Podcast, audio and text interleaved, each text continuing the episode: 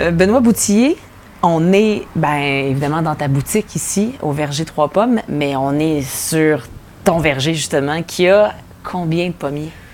Environ 4000 pommiers sur deux sites différents. Ah ouais, Euh, hein? vi- plus, ou moins 10 ben, plus ou moins 17 variétés de pommes euh, qui sont évidemment pas tous en production en même temps. Bien sûr. Euh, on part ça euh, au mois d'août, on finit euh, fin octobre.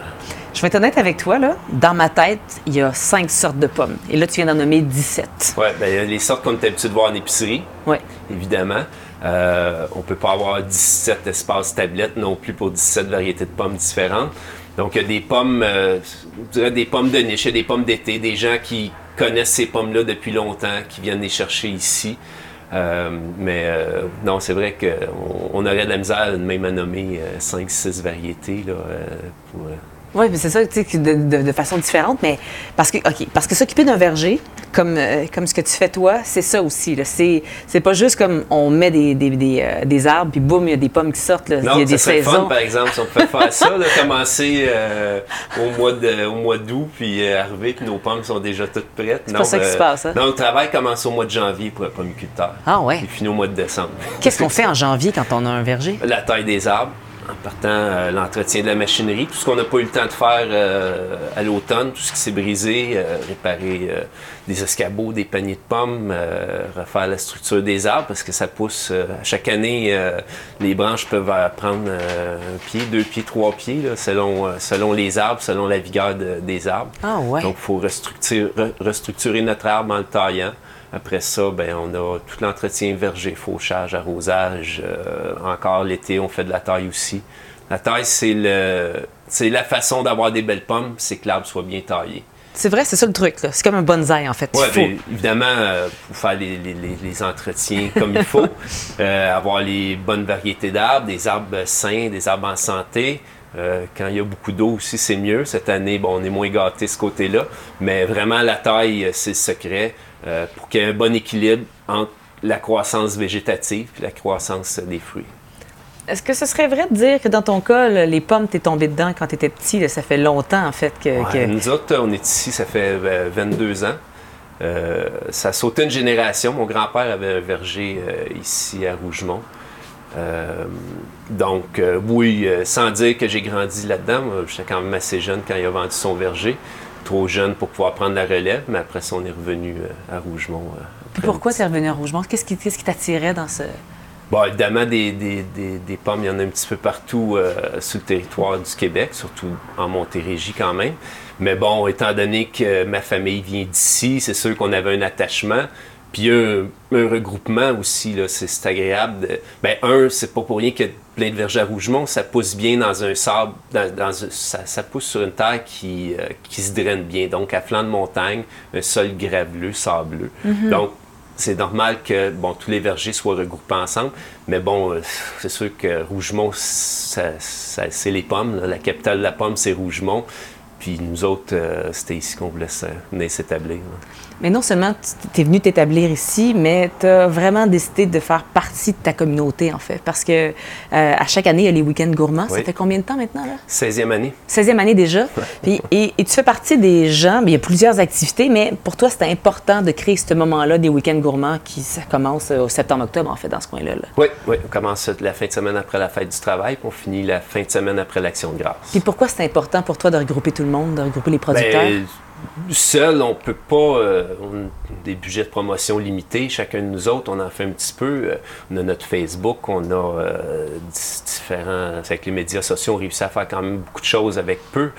Par contre, en se regroupant, mais ça permet de mettre un plus, plus d'argent pour avoir une meilleure publicité. Puis chacun de nous autres, euh, on, s'entraîne un petit peu plus haut aussi. Euh, les cidriculteurs, les vignobles, tout ça, euh, qui n'offrent pas nécessairement l'autocueillette, qui n'ont pas nécessairement des pommes à offrir à vendre aussi.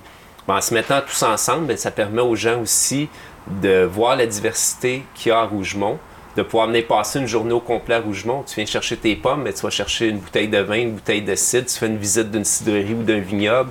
On a même une savonnerie artisanale ici. Euh, on a des places euh, vraiment bonnes où on peut, on peut manger. Euh, fait que les gens peuvent arriver ici à 9h le matin, repartir euh, le soir après souper.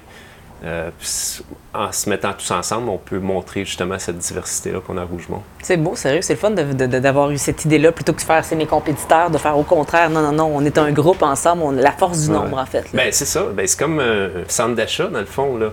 Euh, c'est pas pour rien que toutes les, petites boutiques vont, vont, se mettre ensemble. C'est justement, on dit ouais, on va acheter quelque chose, on va, aller, on va aller aux pommes, ben, tout le monde pense tout de suite Rougemont parce qu'ils savent qu'il y a une diversité et qu'il y, y, a plusieurs vergers. Puis...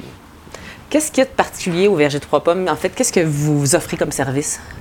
Bien, nous autres, euh, vraiment, on, mise sur le, service à clientèle.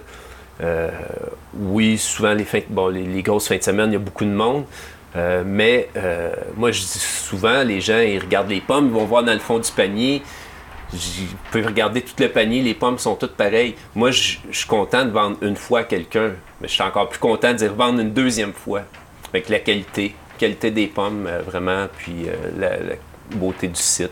Parce que c'est vraiment ça, tu as de la clientèle qui revient année par, après année, en fait. Pour... Oui, puis là, on commence, je disais, ça fait 22 ans, on commence à voir les enfants qui venaient jeunes, qui reviennent. Ils ont, ils ont, sauté, là. souvent, on, arrête de suivre les parents un petit peu euh, autour de, fin de la vingtaine, fin de c'est mi-vingtaine, au début vingtaine. Là, ouais. oups, à un moment donné, on commence à les voir revenir en amis, puis après ça en famille. Et ça, c'est, euh, c'est, bien le fun aussi, là, qui se rappellent. Puis, euh, ah, c'est intéressant ça. Donc, tu as vraiment des jeunes qui sont venus avec leurs parents accueillir des pommes, euh, qui venaient, je sais pas, les fins de semaine chercher un panier, qui ont décidé naturellement de faire Oh, j'ai goût de reconnecter avec ah le verger de trois pommes. C'est bien quand ah même. oui, puis c'est une belle activité d'automne.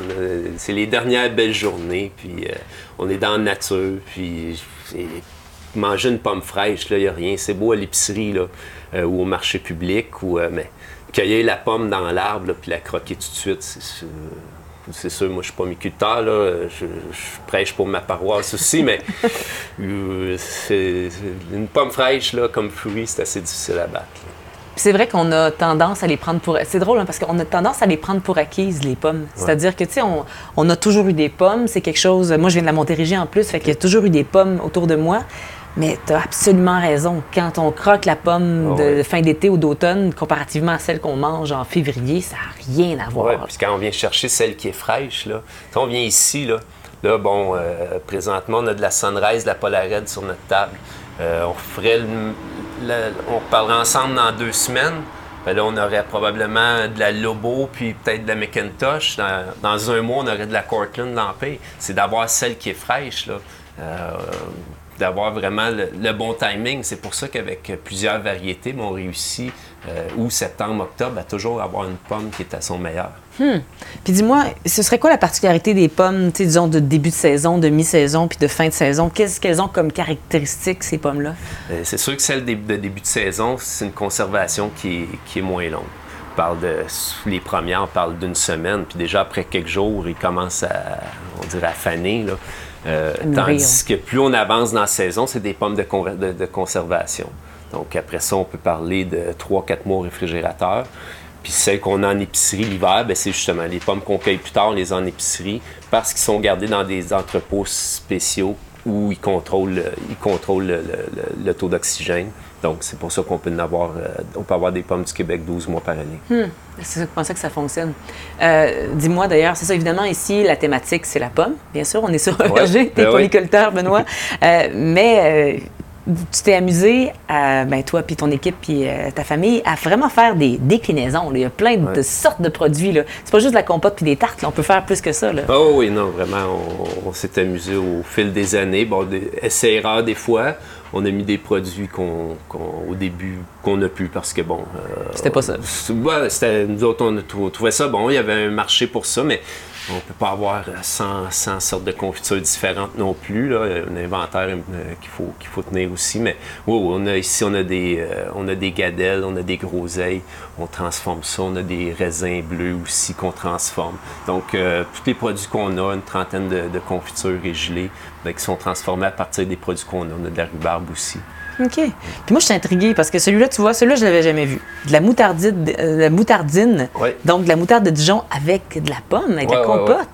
Oui, on rajoute de la compote de pommes dedans. Qu'est-ce que ça donne? Donc, ça donne un- c'est c'est plus doux un petit peu. Évidemment, c'est pas très sucré. là. Bien ça, sûr. ça reste de la moutarde.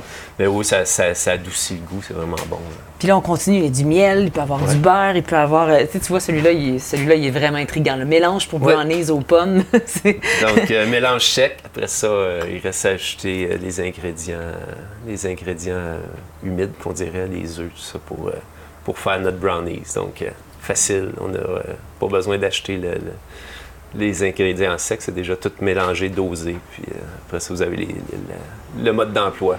Puis vous avez tout euh, développé ça, en fait. Là. Vous oui. déclinez ça, en fait. Vous êtes amusé pas mal avec votre, votre produit premier avec la pomme et les autres. Oui, c'est ça. Au fil des années, puis c'est ça le plaisir aussi de, de- de vendre direct aux clients, c'est qu'on a le feedback tout de suite. Là.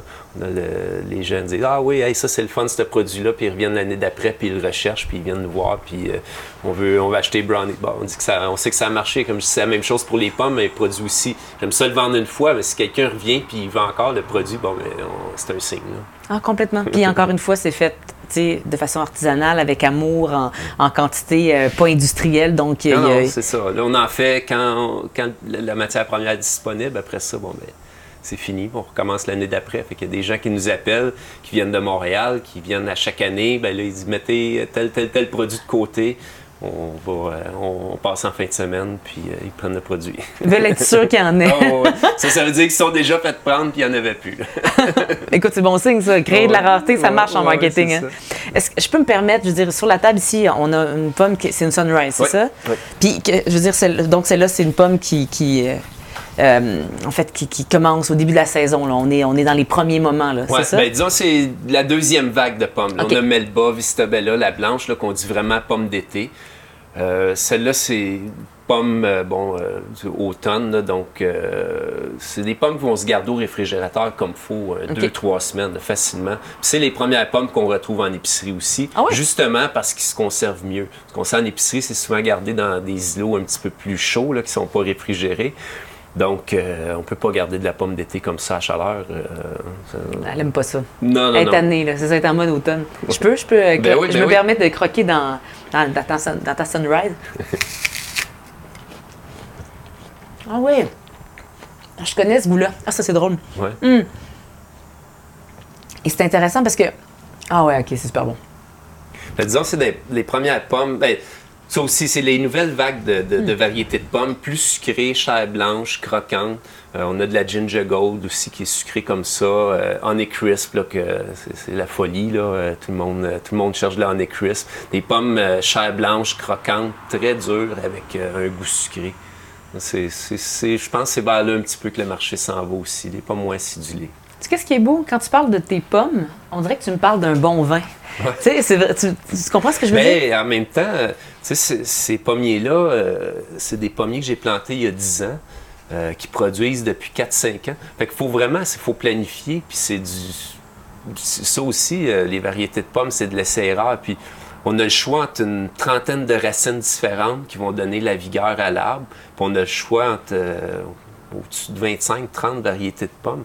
Fait qu'il faut choisir le bon mix là-dedans pour le sol qu'on a, pour le type de verger qu'on veut. Si on veut un beau verger avec des beaux pommiers nains, ben, il faut choisir une racine en conséquence avec la variété aussi. Il y a des variétés qui poussent moins, donc il faut donner un petit peu plus de vigueur par la racine, justement.